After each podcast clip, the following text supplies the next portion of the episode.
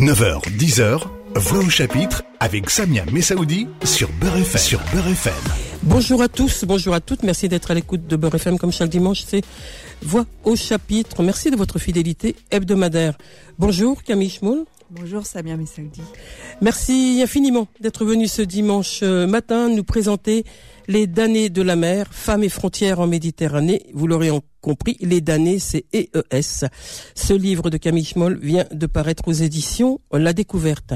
Vous présentez Camille Schmoll, vous êtes euh, universitaire, chercheuse, géographe.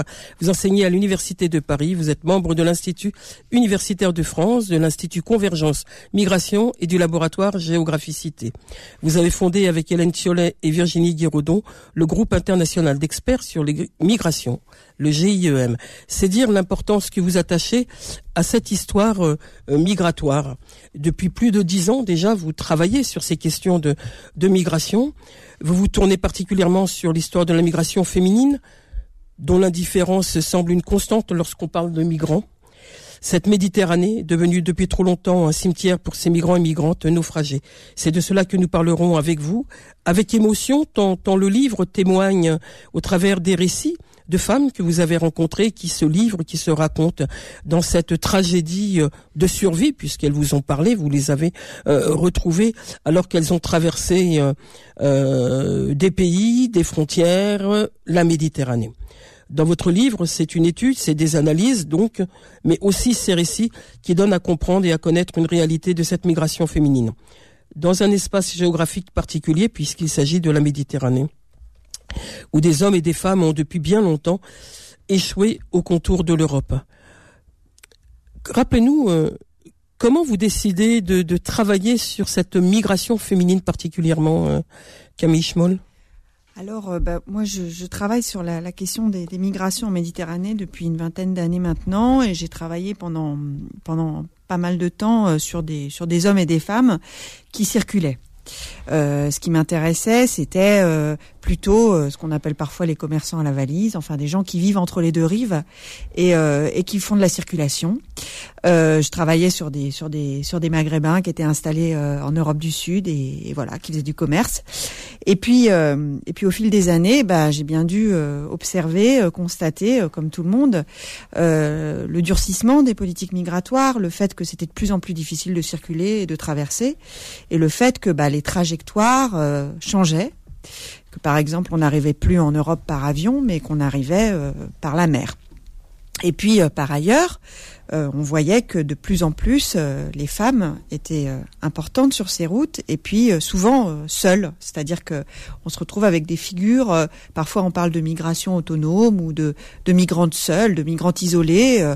en tout cas, on a de plus en plus de femmes qui partent ou seules ou avec des enfants, mais souvent sans leur partenaire, sans leur mari, sans leur conjoint, pas toujours pour rejoindre un conjoint. D'ailleurs, souvent, ce sont elles qui sont initiatrices du mouvement migratoire.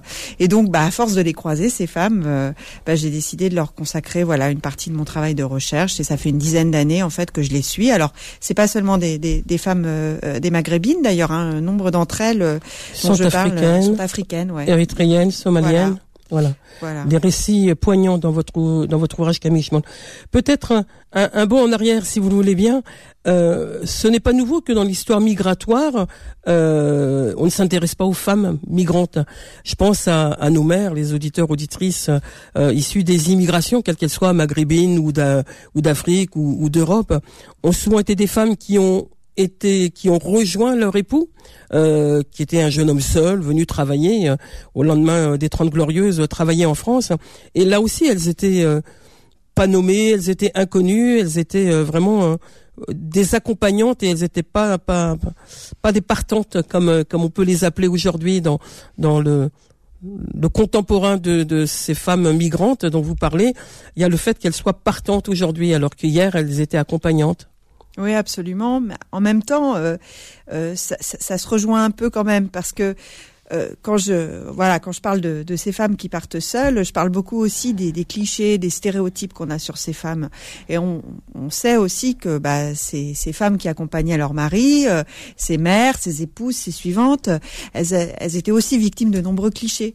Par exemple, euh, sous prétexte qu'elles accompagnaient ou qu'elles suivaient, on les, on les prenait pour des femmes particulièrement euh, passives, euh, des femmes qui, qui n'étaient pas en mesure d'être des actrices elles-mêmes de leur trajectoire, ce qui n'était pas tout à fait vrai, euh, et, ou pas des actrices politiques, pas des actrices capables de voilà de mettre en place des choses. partie prenante, partie prenante de leur de leur vie. Ouais, je trouve qu'on avait déjà les mêmes stéréotypes qu'on trouve autour autour de ces femmes maintenant. C'est-à-dire que où il y avait l'injonction à se dire ah, c'est grâce à elles que euh, les familles vont pouvoir s'intégrer, ce sont des ponts, ce sont elles qui vont ouvrir la voie de l'intégration comme si euh, bah, les hommes, les enfants euh, n'existaient pas autour de ces femmes.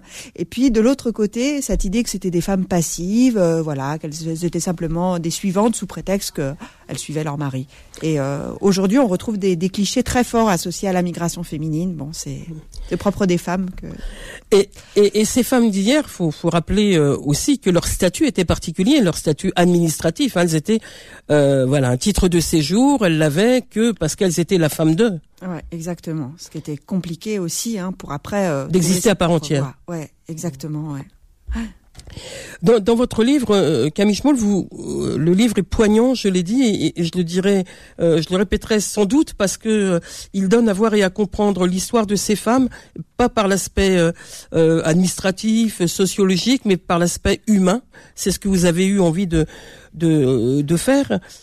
Le livre, il, interpelle, voilà, il, donne à comprendre cette histoire des, arrivées des, femmes en Europe.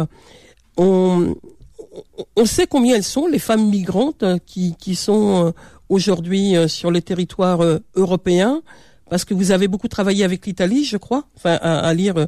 les récits. Hein, c'est des femmes que vous avez rencontrées à Lampedusa ou dans d'autres villes italiennes. Vous avez travaillé avec les réseaux ou de solidarité ou de recherche. vous allez nous l'expliquer.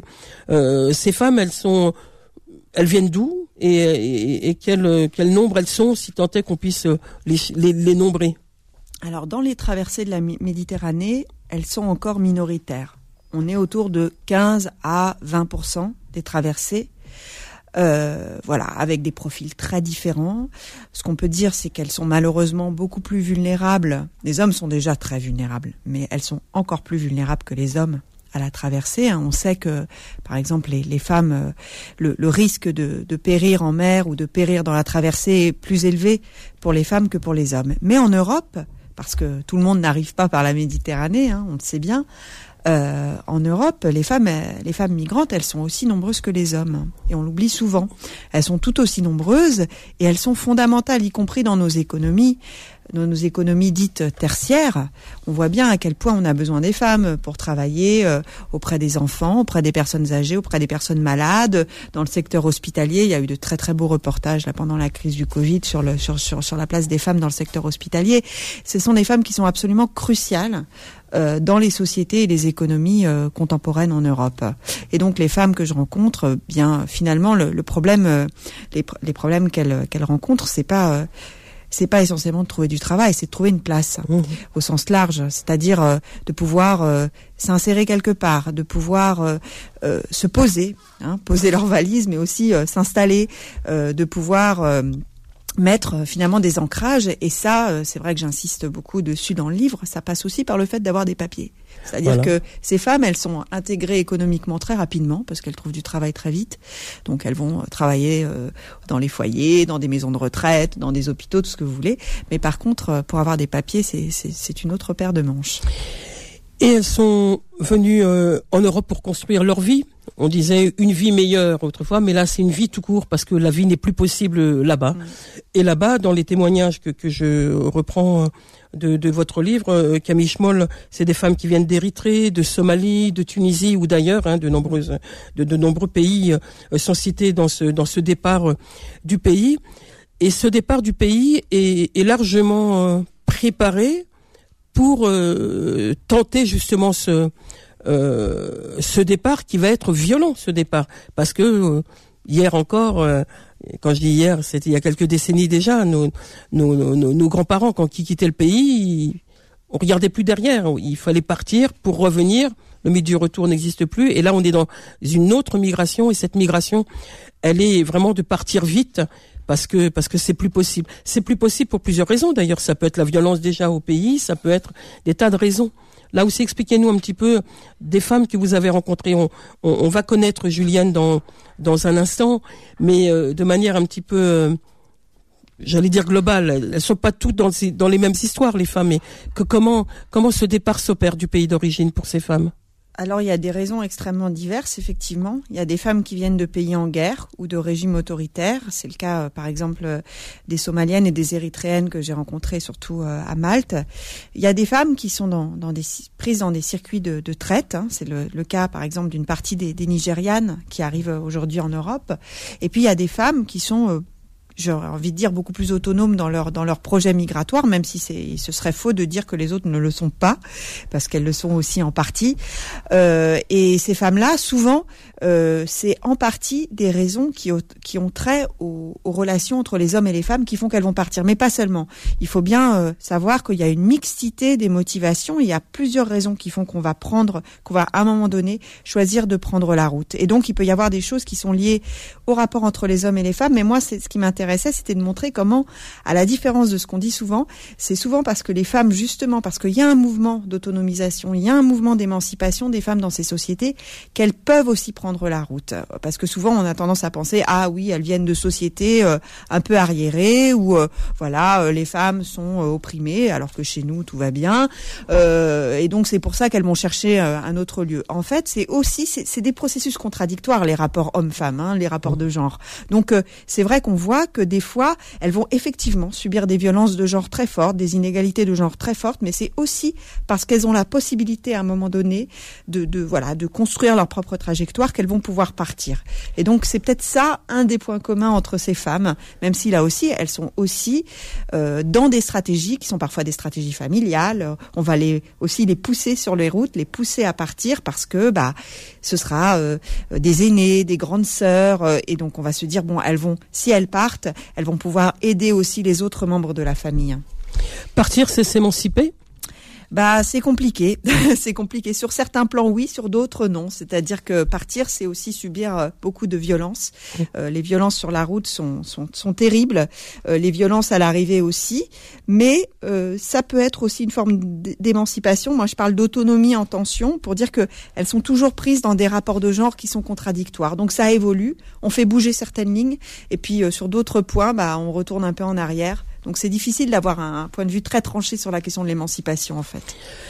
On va revenir évidemment longuement sur ce que vous dites là, euh, avec sérénité, mais avec gravité quand même, euh, sur la violence que subissent les femmes. Parce qu'effectivement, quand euh, le départ est une violence, ce qu'elle quitte, mais euh, tout ce qui va se passer tout autour de ce de ce départ, de cette traversée, traversée en mer, traversée sur les routes, traversée les frontières, tout ça a été quelque chose euh, de très violent pour les femmes. On va y revenir, mais peut-être euh, un mot sur les frontières et la géographie de la Méditerranée. On va peut-être expliquer aussi dans dans dans un premier temps euh, ce qu'est, vous êtes euh, universitaire en, géographie, la Méditerranée, elle a ses frontières d'une certaine manière. On va peut-être dans une deuxième partie de, de, l'émission, on vous retrouve dans un instant, parler de, cette géographie de la Méditerranée et ensuite de, cette violence que subissent les femmes. Vous êtes sur Beurre FM et ses voix au chapitre et nous parlons avec Camille Schmoll des damnés et ES de la mer, Femmes et frontières en Méditerranée. C'est le titre de son ouvrage qui vient de paraître aux éditions La Découverte. Voix au chapitre revient dans un instant. Beurre FM, 9h-10h, Voix au chapitre avec Samia Messaoudi.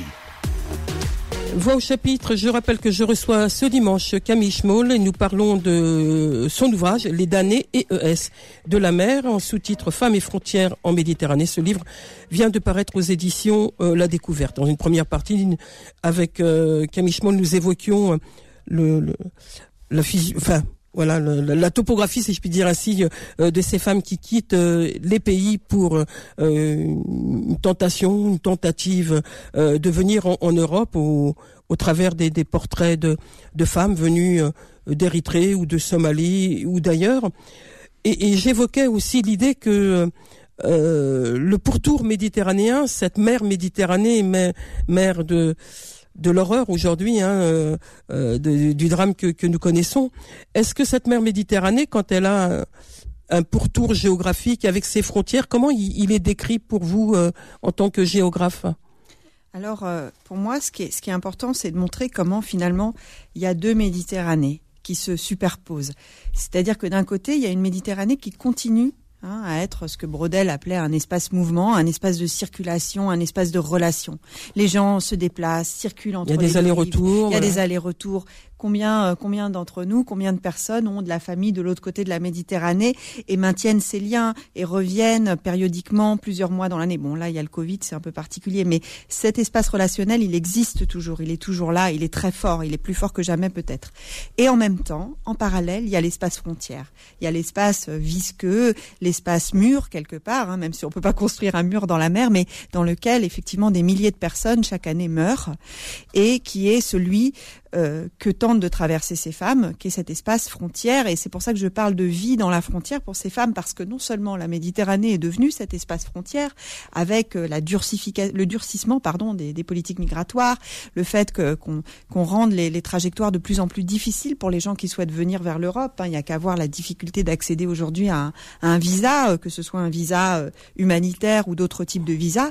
Et donc, du coup, cet espace frontière, elle le traverse du début du départ jusqu'à leur arrivée. C'est-à-dire que pour moi, la Méditerranée, c'est le lieu où se concentre évidemment le risque, où se concentre la difficulté. Mais avant, il y a un avant et un après la Méditerranée, c'est-à-dire la difficulté qu'elles ont à traverser toute une partie de l'Afrique avant d'arriver. Et c'est vrai que je consacre beaucoup de pages à la Libye parce que la situation en Libye est absolument atroce et dramatique. Une violence extrême. Une violence extrême.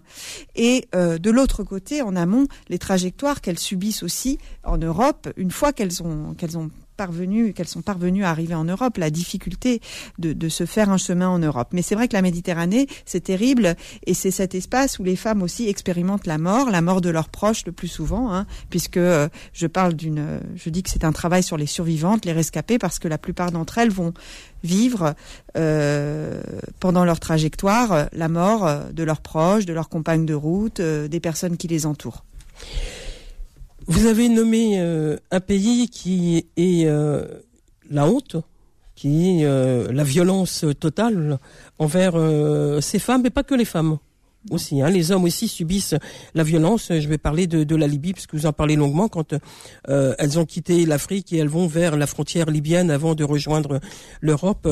ces migrantes et ces migrants, on, on, va le dire ainsi, mais les migrantes, y arrêtons-nous, subissent les violences euh, verbales, des violences sexuelles, des violences euh, physiques, donc euh, par par les Libyens quand elles arrivent au bord de, la Méditerranée qu'elles doivent traverser et c'est eux qui les accueillent entre guillemets. comment c'est Julienne qui parle beaucoup de, de ça parce que Julienne est, est, une des femmes que vous avez rencontrées longuement, qui vous livre son récit, son histoire et qui parle de euh, on va pas tout raconter, mais elle parle de sa violence au pays, le Cameroun, et après elle parle de sa violence en Libye, qui est d'une gravité euh, sans nom. Oui, alors euh, on ne sait jamais trop euh, jusqu'où on doit aller dans les récits de la violence. C'est vrai que là j'ai choisi de livrer le, récit de, Julienne tel que tel qu'elle me l'a donné parce qu'elle y tenait aussi, elle tenait beaucoup à ce que à ce que son histoire soit, connue. Aussi, euh, voilà, pour qu'on pour qu'on sache ce qui se passe. Alors moi, euh, en tant que chercheuse, ce que j'ai envie de mettre en avant, c'est le fait que bon, cette violence, elle est elle est épouvantable, elle est atroce. Elle touche en particulier les femmes, mais pas uniquement les femmes, hein, y compris la violence sexuelle, touche aussi les hommes et les jeunes et, tout le monde. mais ce que j'ai envie de dire, c'est que il y a une responsabilité très très forte des États européens sur ce qui se passe en Libye. C'est-à-dire que, en fait, il faut savoir qu'aujourd'hui, quand Frontex intercepte un, un, un bateau proche des eaux libyennes, il livre le bateau aux gardes-côtes libyens, comme si c'était des personnes avec qui on pouvait traiter et travailler euh, en toute tranquillité. Expliquez-nous ce qu'est Frontex pour les auditeurs, les auditrices qui nous écoutent. C'est, donc c'est l'agence européenne en, en, charge en fait du contrôle des, du contrôle migratoire et de la sécurité aux frontières. Et donc c'est une agence qui est qui est très financée par l'Union européenne et euh, bah voilà qui collabore avec les gardes-côtes euh, libyens. Il y a des accords qui sont passés avec la Libye et c'est extrêmement problématique de déléguer le contrôle des migrations à un État comme la Libye, qui est un État d'abord en guerre, et puis qui ensuite euh, euh, pratique, on le sait, euh, la torture, l'enfermement, les violences envers les migrants. Et aucun pays européen ne dénonce la violence de cet État, de, la Libye C'est extrêmement compliqué. C'est comme si, euh, euh, quand on parle des migrations aujourd'hui en Europe, on met entre parenthèses un certain nombre de droits et de principes. C'est comme ça. C'est on délègue le contrôle migratoire à des États qui, pour lesquels, euh, envers lesquels on est capable de vraiment de mettre entre parenthèses, d'oublier, de faire l'autruche hein, sur un certain nombre de, violences et sur un, certain nombre d'exactions de, envers les migrants qui sont absolument terribles. Et là, évidemment, le cas de la Libye est un cas extrême, mais c'est vrai de la politique de coopération de l'Union européenne avec de nombreux États euh, du pourtour méditerranéen et d'Afrique subsaharienne. Hein.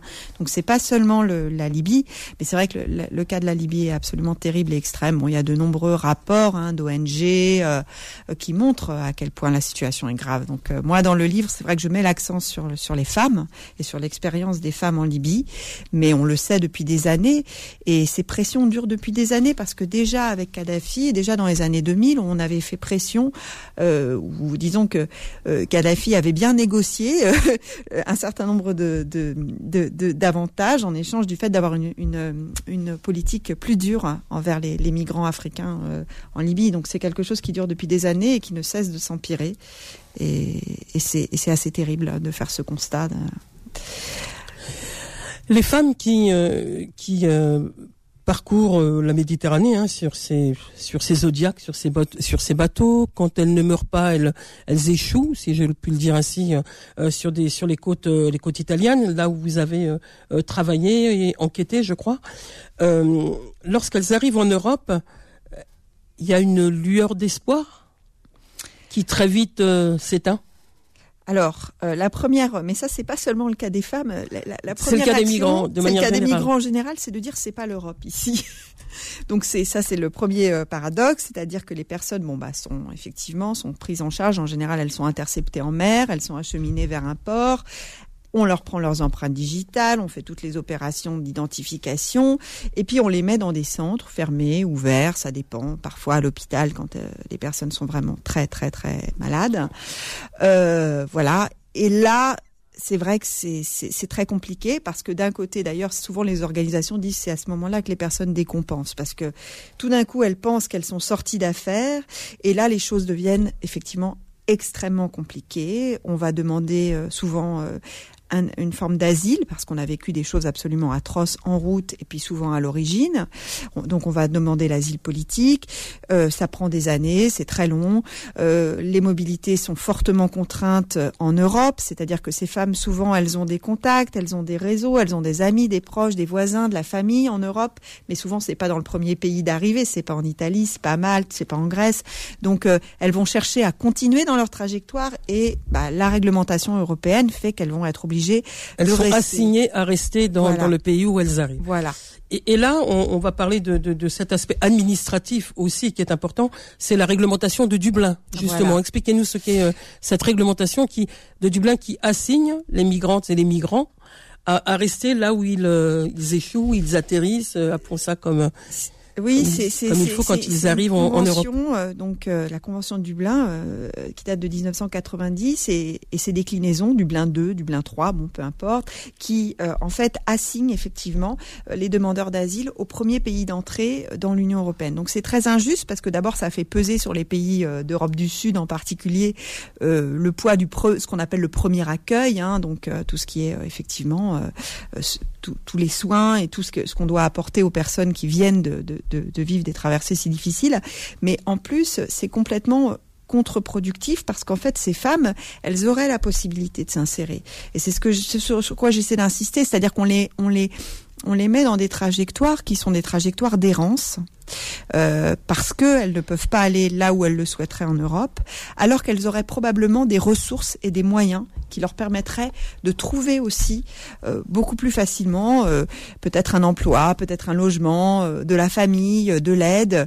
Et donc euh, finalement, on en fait des personnes assistées, Bien alors qu'elles ne viennent pas pour être des personnes assistées. Elles viennent pour construire leur vie. Ouais.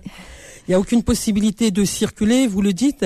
Et qu'est-ce qui fait, selon vous, que politiquement, on, on assigne ces femmes à, à rester, les, les empêcher de...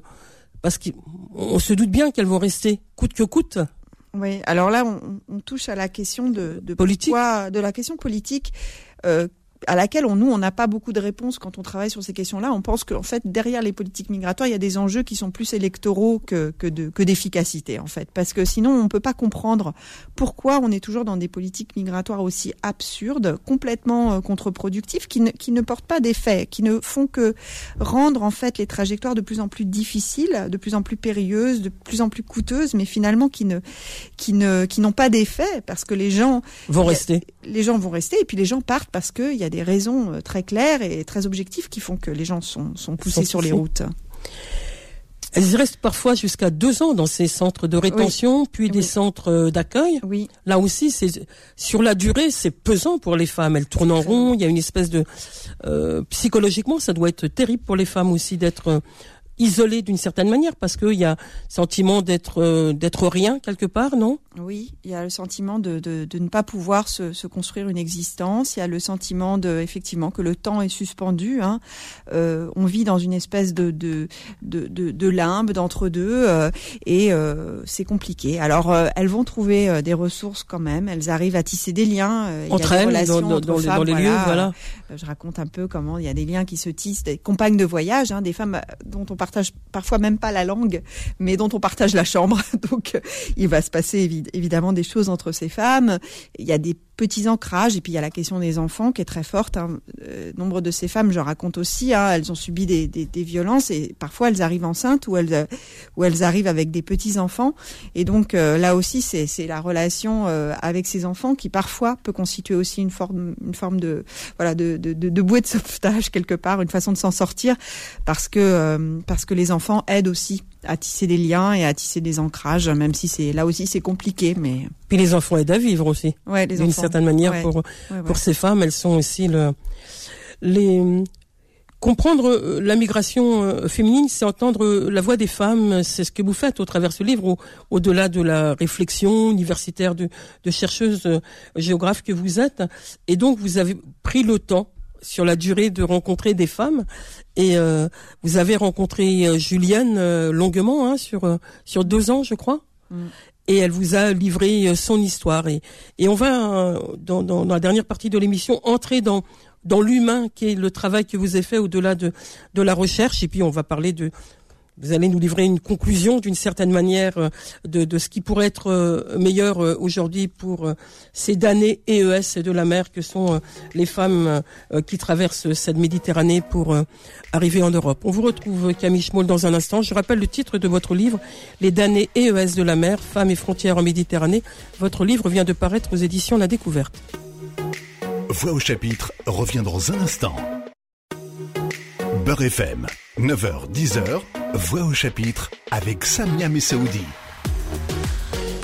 Les damnés EES de la mer, femmes et frontières en Méditerranée. Le sous-titre, c'est le titre de l'ouvrage de Camille Schmoll. Elle est l'invitée de Voix au chapitre ce dimanche. Son livre vient de paraître aux éditions La Découverte.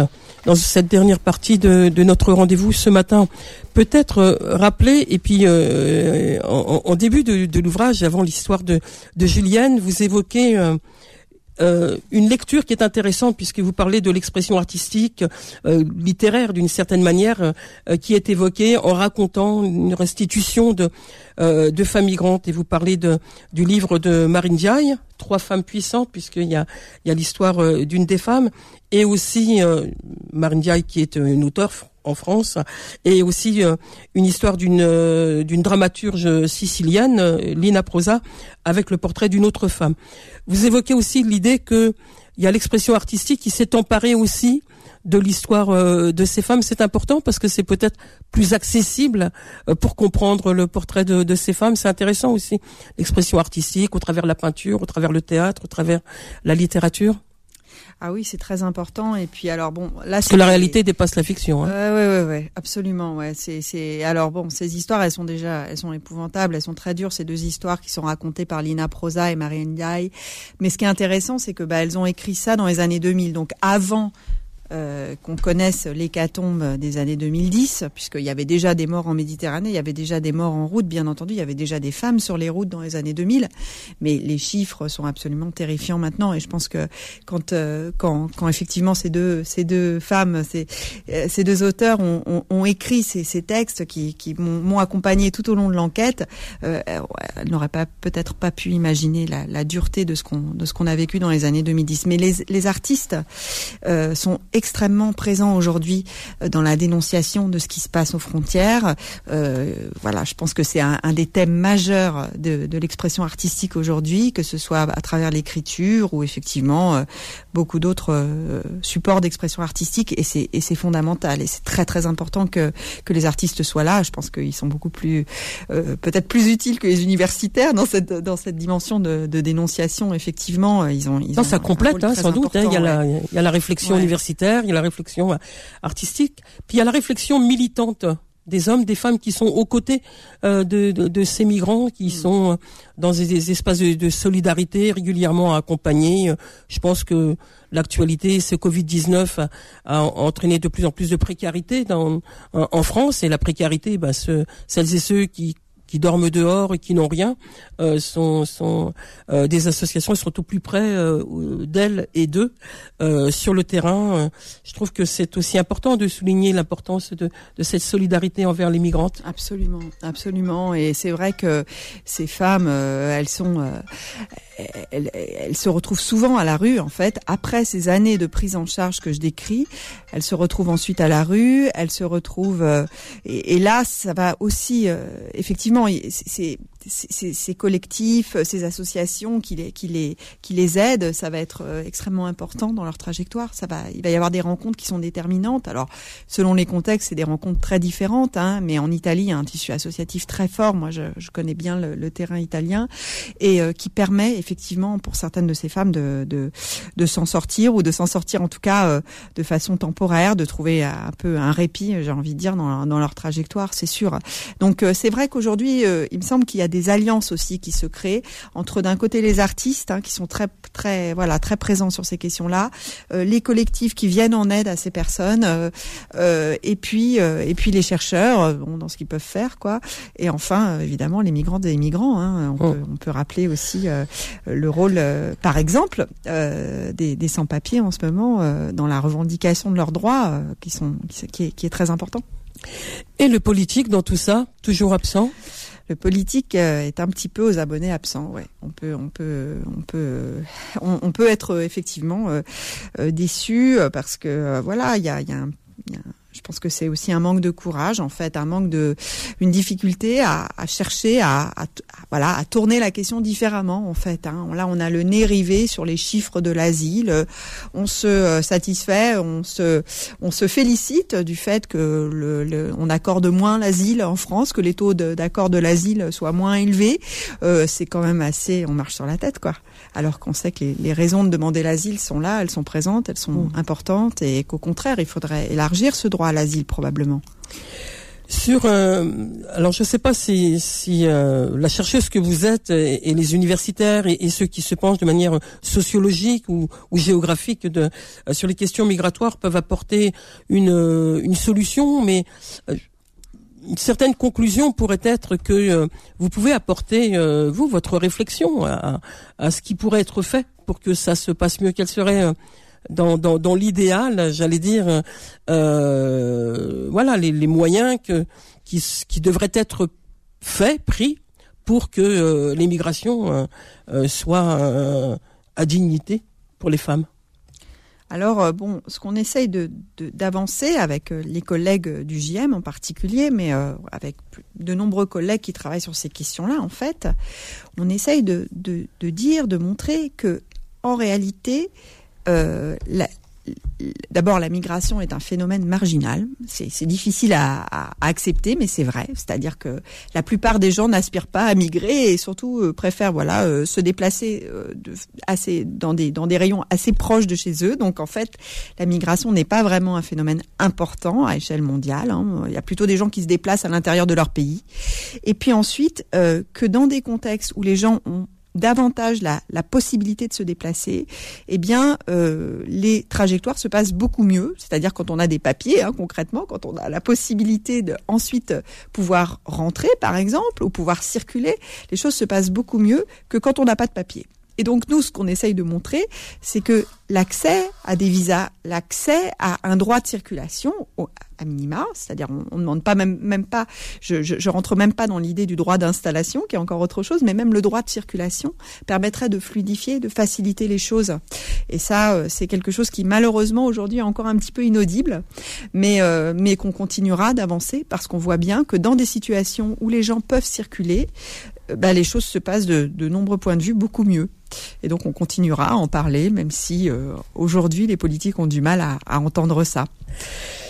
Les politiques et les médias aussi, hein, sur la question des migrations au féminin, on peut parler. Longtemps on a parlé du bloc migratoire, mais on a peu parlé de quand on parlait des migrations, on parlait des hommes souvent, on l'entendait au masculin et pas au féminin. En tout cas, ces damnés EES de la mer nous donnent à, à, connaître, à comprendre ce que c'est que la migration euh, féminine euh, ces dernières années. Arrêtons-nous sur Julienne, elle est euh, bouleversante dans, dans, dans son récit qu'elle vous a livré. Vous l'avez rencontrée en Italie, vous avez passé près de deux ans avec elle, en la voyant de manière régulière, qui vous raconte quitter le Cameroun, traverser les pays, la Méditerranée, la Libye, la violence, etc. Elle en est où aujourd'hui, Julienne euh, Julienne, bah, elle se bat, donc. Euh, elle voilà. se bat pour les papiers? Elle se bat, elle oui, elle, euh, elle, elle va mieux. Euh, petit à petit, elle, elle, elle se construit, mais euh, mais euh, elle a vécu des choses très dures et elle a pas ça, la prise en charge, disons, n'a pas été à la hauteur. C'est le moins qu'on puisse dire. Mais bon, elle se elle se bat et et comme toutes les femmes que j'ai rencontrées. Alors oui, c'est ce que j'allais vous dire. Il y a beaucoup beaucoup de Julienne en réalité. Ouais, il y en a voilà. beaucoup. Voilà, beaucoup de femmes qui qui qui malgré toutes les obstacles et les difficultés qu'elles ont qu'elles ont rencontrées sur leur route, euh, voilà, construisent euh, voilà leur chemin petit à petit et puis euh, et puis on, bah, c'est des invisibles, c'est des anonymes quoi. Donc on les on en croise tous les jours des Juliennes en fait des Juliennes qui sont résistantes d'une certaine manière, c'est de la résistance. Tout à l'heure, quand je vous interrogeais sur partir et s'émanciper, vous m'avez parlé d'autonomie en, en tension. Oui. C'est quoi ça. cette définition de, de l'autonomie en tension, tension C'est que malgré en fait tous les obstacles qu'on va croiser, malgré toutes les difficultés, il y a une, une forme de une volonté d'autonomie qui est liée à la migration. Hein, on le dit souvent. Les gens qui choisissent de partir, c'est déjà qu'ils ont une force au départ euh, impressionnante et en fait au fur et à mesure, eh ben cette force elle se transforme. Je ne sais pas si on peut dire qu'elle grandit, mais en tout cas euh, elle persiste. et donc euh, malgré les difficultés rencontrées, alors le projet migratoire il évolue au fur et à mesure des rencontres au fur et à mesure des, obstacles. Euh, on, on part pas avec un projet migratoire qui va pas évoluer, qui va pas se déplacer, qui va donc les choses euh, au jour le jour, euh, au fil de la trajectoire, les choses évoluent beaucoup.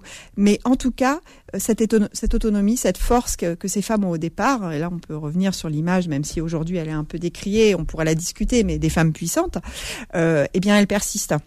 Et donc c'est ça que j'ai voulu mettre en avant à travers l'histoire de Julienne et des, et des autres. Et des hein. autres, oui, puisqu'il y a je n'ai plus les. Il y a Alia. Oui, euh, bon, elles sont, elles, elles, elles, sont nombreuses, elles sont nombreuses, elles sont nombreuses dans, dans, dans, le livre et tout. Voilà. Les damnés EES de la mer, le titre de votre ouvrage, Camille Schmoll. Merci d'être venu euh, ce dimanche à, à Beurre FM. Un, un, mot sur euh, votre travail de manière générale. Donc, euh, ce livre terminé, vous poursuivez sous un autre angle ce, cette histoire migratoire qui vous tient à, à, cœur, en tout cas à la réflexion. Vous êtes sur quel oui, bah, regard parce que il... c'est, euh, oui, oui, oui, les chercheurs ils sont un peu obsessionnels. Hein, donc euh, moi, je fais partie des chercheuses euh, obsédées par la Méditerranée, donc je vais continuer et donc je vais continuer à travailler euh, effectivement sur l'Europe du Sud et et, et en général la, la, dimension méditerranéenne des migrations, voilà. Et quand on parle d'immigration, euh, en Europe, de, de, de, de ces euh, pays du Sud, comme on les appelle, subsahariennes et, et, et bon, ou de ou de d'ailleurs, euh, ils immigrent vers vers cette Europe de, de la Méditerranée, mais elle immigre aussi ailleurs. Il y a il y a des migrants qui n'ont pas traversé la Méditerranée, qui sont allés en Allemagne, par exemple. Mmh qui ont été accueillis plus ou moins. Ça sera encore un autre, une autre rencontre peut-être, mais en tout cas, on, on parle souvent de, de, de cette Méditerranée. Vous, c'est votre angle et votre votre travail de recherche, mais est-ce qu'on peut dire un mot sur d'autres territoires de l'Europe qui ont accueilli des migrants au féminin? C'est important de le souligner aussi. C'est très important parce qu'en fait, on a on a le regard rivé sur ces bateaux qui traversent la Méditerranée, mais la plupart des gens en fait n'arrivent pas par la mer, par la, mer, par la voie illégale, hein, arrivent avec des visas ou arrivent par des voies terrestres. Et donc, euh, on les oublie souvent, ouais, effectivement. Et c'est vrai que l'Allemagne, pour, pour, des raisons à la fois historiques, économiques, pour plein de raisons, a énormément accueilli ces dernières années. Et, et d'ailleurs, nombre des femmes que j'ai croisées, euh, que j'ai rencontrées, euh, sont en Allemagne aujourd'hui. Et euh, effectivement, hein, c'est des centaines de milliers de personnes qui se sont installées ces dernières années en, en Allemagne. Et, et c'est énorme, ouais, des femmes, ouais, aussi, des femmes en famille, des femmes seules, des femmes avec des enfants. Euh, euh, la migration féminine, elle est, elle est extrêmement importante. Je disais, on le disait au début de l'émission, euh, euh c'est aussi une, une, une migration d'Europe de l'Est, par exemple. Il y a énormément de femmes aujourd'hui en Europe qui viennent de Roumanie, de Pologne et qui s'installent dans d'autres pays européens et qui et qui y vivent et euh, et aussi d'Europe du Sud parce qu'il y a aussi beaucoup de gens qui partent d'Europe du Sud. Mais en fait on a on a du mal à concevoir que le territoire européen est un territoire de mobilité extrêmement important et euh, que même les françaises à l'étranger sont nombreuses. Mais on bon on a toujours cette vision de la migration du, du, sud, vers le nord, nord, alors que le nord euh, immigre aussi dans, bien dans sûr. tous les sens en Voilà. fait. Merci, merci infiniment Camille Schmoll de ce livre, Les damnés et Ouest de la mer, Femmes et frontières en Méditerranée. Votre livre est apparu aux éditions euh, La Découverte et il est euh, une somme de travail, de réflexion d'une chercheuse euh, militante, engagée, engagé engagée. Merci d'être venu ce dimanche à Beurre FM nous le présenter. Au revoir à tous, au revoir à toutes. On se retrouve la semaine prochaine pour un autre rendez-vous de Voix au chapitre. D'ici là, passez une bonne semaine. Prenez soin de vous. Retrouvez Voix au chapitre tous les dimanches de 9h à 10h et en podcast sur beurrefm.net et l'appli Beurre.